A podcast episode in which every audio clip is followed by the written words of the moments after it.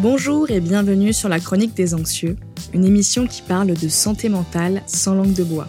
On se retrouve aujourd'hui dans un nouvel épisode où nous allons évoquer la gestion des émotions et plus particulièrement de l'angoisse.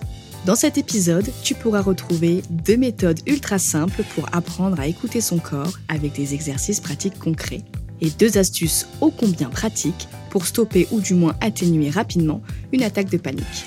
Avant toute chose, petit rappel, cet épisode ne parle pas du trouble anxieux généralisé, mais peut toujours aider les personnes qui en souffrent à comprendre comment les émotions fonctionnent et peut les aider dans des moments de pic d'angoisse, le fond anxieux étant en principe accompagné par un psy ou toute autre personne habilitée. Dans l'épisode précédent, nous avions évoqué le fait que les émotions se vivent, se ressentent, mais ne nous définissent pas. Pour rappel, je ne suis pas la joie, mais je ressens de la joie.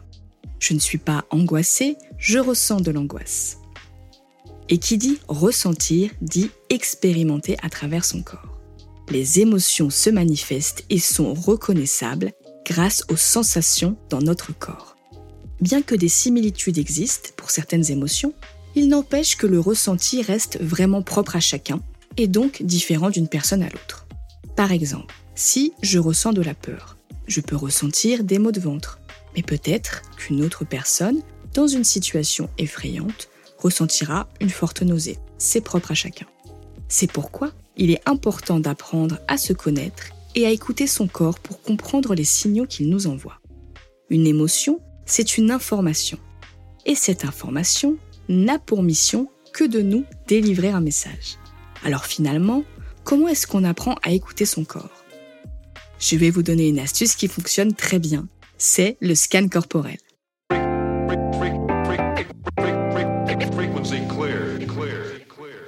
Le scan corporel, c'est tout simplement l'idée de scanner chaque partie de son corps une à une en se concentrant sur son ressenti.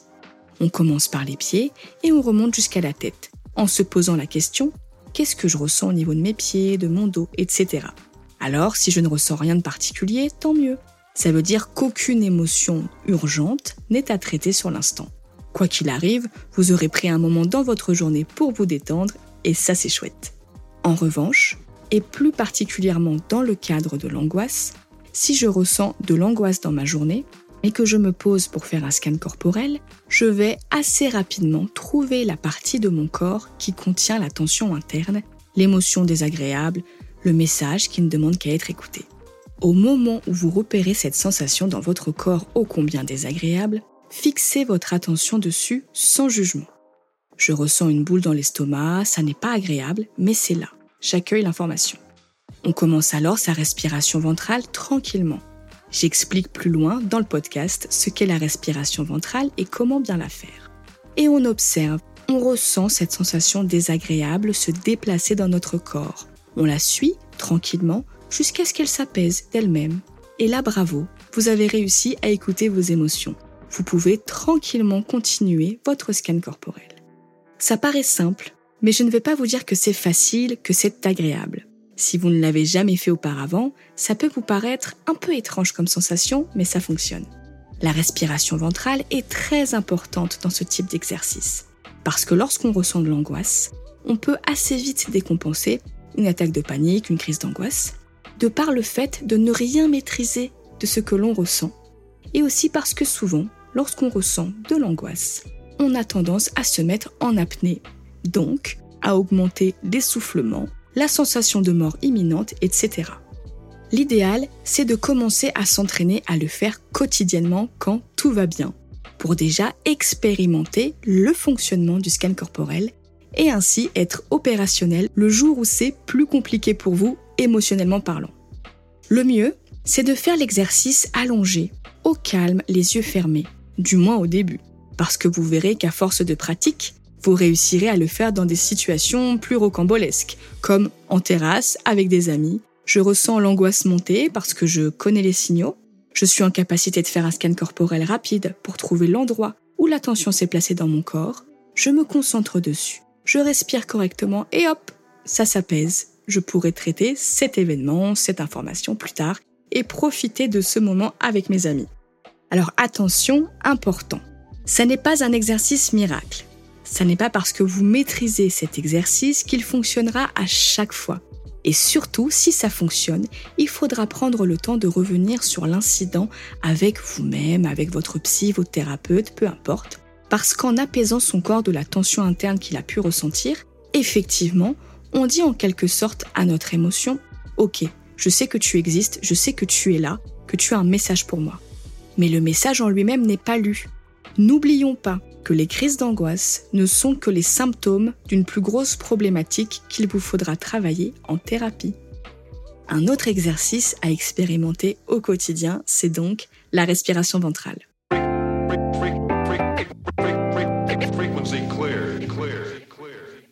On peut facilement remarquer que les nourrissons ont une respiration ventrale automatique, c'est-à-dire qu'ils respirent par le ventre. En grandissant, nous, les adultes stressés de la vie, nous avons mis en place une respiration de stressé, c'est-à-dire qu'on respire avec sa cage thoracique. Cette forme de respiration répond à sa fonction première, à savoir vous maintenir en vie, mais n'est pas efficace en cas d'attaque de panique ou tout simplement pour vous détendre. Faites le test, observez-vous respirer. C'est votre cage thoracique qui gonfle en premier. Faisons un exercice pratique. Je veux que vous vous installiez en position assise ou demi-assise, une main sur le ventre et l'autre sur la cage thoracique. Maintenant, vous allez prendre une grande inspiration par le nez en veillant à faire gonfler votre ventre en premier. La main placée sur le ventre doit se soulever. Votre cage thoracique se soulèvera également, mais dans un second temps. Bloquez votre respiration quelques secondes pour favoriser les échanges gazeux. Et enfin, expirez tout doucement par la bouche, comme si vous vouliez souffler sur une bougie sans vouloir l'éteindre en creusant bien votre ventre. Une fois fait, vous pouvez recommencer le cycle inspiration-expiration. Cet exercice est plutôt compliqué à faire au début, mais en vous concentrant, vous pouvez déjà observer les bénéfices après quelques respirations ventrales. Votre corps est détendu. C'est une manière de lui dire que tout va bien. D'ailleurs, si vous êtes plus visuel, je vous invite à faire un tour sur le blog La Chronique des Anxieux. J'ai mis un schéma qui explique le principe de la respiration ventrale. Bon, je vous vois venir, vous vous dites, Noélie, c'est bien beau tes petits exercices, mais tu crois vraiment que j'ai le temps de faire ça dans ma journée? Eh bien, dans la vie, nous avons tous des contraintes obligatoires qui nous prennent du temps, comme prendre les transports pour aller travailler ou pour aller en cours, prendre une douche, etc. Et je ne peux que vous conseiller de mettre ce temps à profit pour vous entraîner. Faites au moins 3-4 cycles de respiration d'affilée. Un cycle étant une inspiration plus une expiration. Une fois que vous vous sentirez à l'aise, faites-le lorsque vous ressentez les premiers signaux avant une crise d'angoisse. Le scan corporel vous permet de repérer la tension dans votre corps et la respiration ventrale vous permet de vous apaiser rapidement. Parce que le plus important dans une attaque de panique, c'est de veiller à garder une bonne oxygénation. Si malgré tous ces exercices, l'angoisse vous envahit et vous décompensez une attaque de panique, je vous conseille deux choses.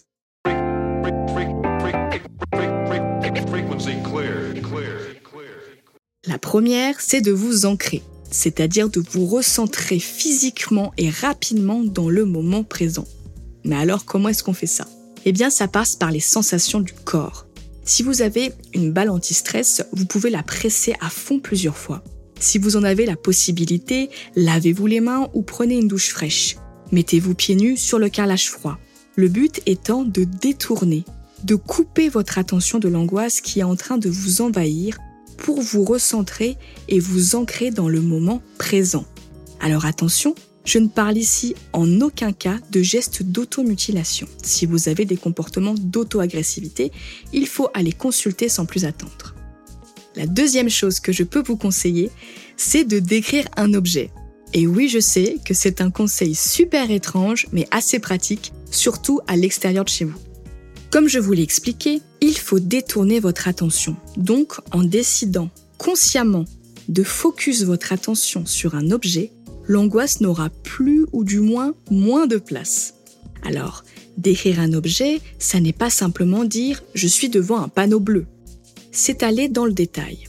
Je suis devant un panneau bleu, il est rond, c'est un bleu ciel, il y a un pictogramme blanc dessus, Je pense que c'est en métal, il doit faire 2m10, il est un peu abîmé, peut-être que c'est l'usure, etc. J'ai conscience de la tonne d'infos que je viens de vous délivrer, et ce que je vous propose dès maintenant, c'est une petite synthèse simplifiée.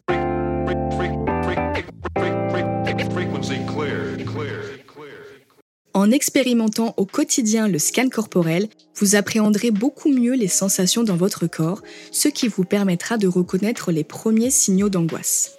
Ensuite, en mettant immédiatement en place la respiration ventrale acquise à force de répétition, vous favoriserez les échanges gazeux et vous enverrez un message de peace and love à votre psyché, RAS rien à craindre. Et enfin, on observe les réactions de son corps et l'on voit son angoisse s'apaiser je vous mets tout de même en garde. Attention à ne pas prêter attention aux pensées parasites. Donc, tout ce qui intervient en début de crise ou même pendant, type je vais faire une crise, ça ne va pas du tout, je ne vais pas y arriver, je vais mourir, et toutes sortes de réjouissances. Et aussi, prenez attention à l'entourage anxiogène qui panique quand vous leur dites que vous avez du mal à respirer, que vous avez mal dans la poitrine. Parce qu'en paniquant, ils vous font encore plus paniquer. Ne demandez donc pas d'aide à des gens que vous savez en incapacité de vous aider. Ils ne feront qu'accentuer votre angoisse. Gardez à l'esprit que votre conscient est au présent pendant les attaques de panique, mais que votre inconscient est généralement dans le passé, dans des souvenirs pas très agréables ou dans le futur. Un futur anxiogène, bien évidemment, sinon ça n'est pas drôle. Après la crise, on prend soin de soi. Déjà, parce que son corps a été mis à rude épreuve. C'est d'ailleurs pour ça qu'on est fatigué après une attaque de panique, mais aussi parce que vous pouvez être fier de vous. Même si vous n'avez pas réussi à éviter la crise, vous avez essayé d'apprendre à vous connaître et à vous comprendre. Et ça, c'est une très belle victoire. Les émotions étant comme des vagues, vous aurez des petites victoires et des grandes défaites. Des immenses victoires et des toutes petites défaites. Selon moi, la chose qui change la donne, c'est de comprendre ce qui vous arrive c'est d'être en capacité de vous dire à vous-même, je sens l'angoisse monter, je ressens les sensations dans mon corps, je respire profondément, j'arrive à me poser les bonnes questions, j'arrive à trouver des liens intéressants que je pourrais aborder avec mon psy, mon thérapeute, etc. L'angoisse ne me régit plus. On cohabite ensemble et j'ai compris qu'elle servait à autre chose qu'à m'enquiquiner. Nous arrivons maintenant à la fin de cet épisode. J'espère qu'il vous a plu et que vous avez appris des choses. Si vous aimez mon travail, que vous voulez me soutenir, je vous invite à noter avec 5 étoiles le podcast, ce qui me permettra d'avoir plus de visibilité et de continuer de créer encore plus de contenu. N'hésitez pas à me rejoindre sur Instagram, la chronique des anxieux, je réponds à toutes vos questions. Prenez soin de vous et à bientôt dans un nouvel épisode de la chronique des anxieux.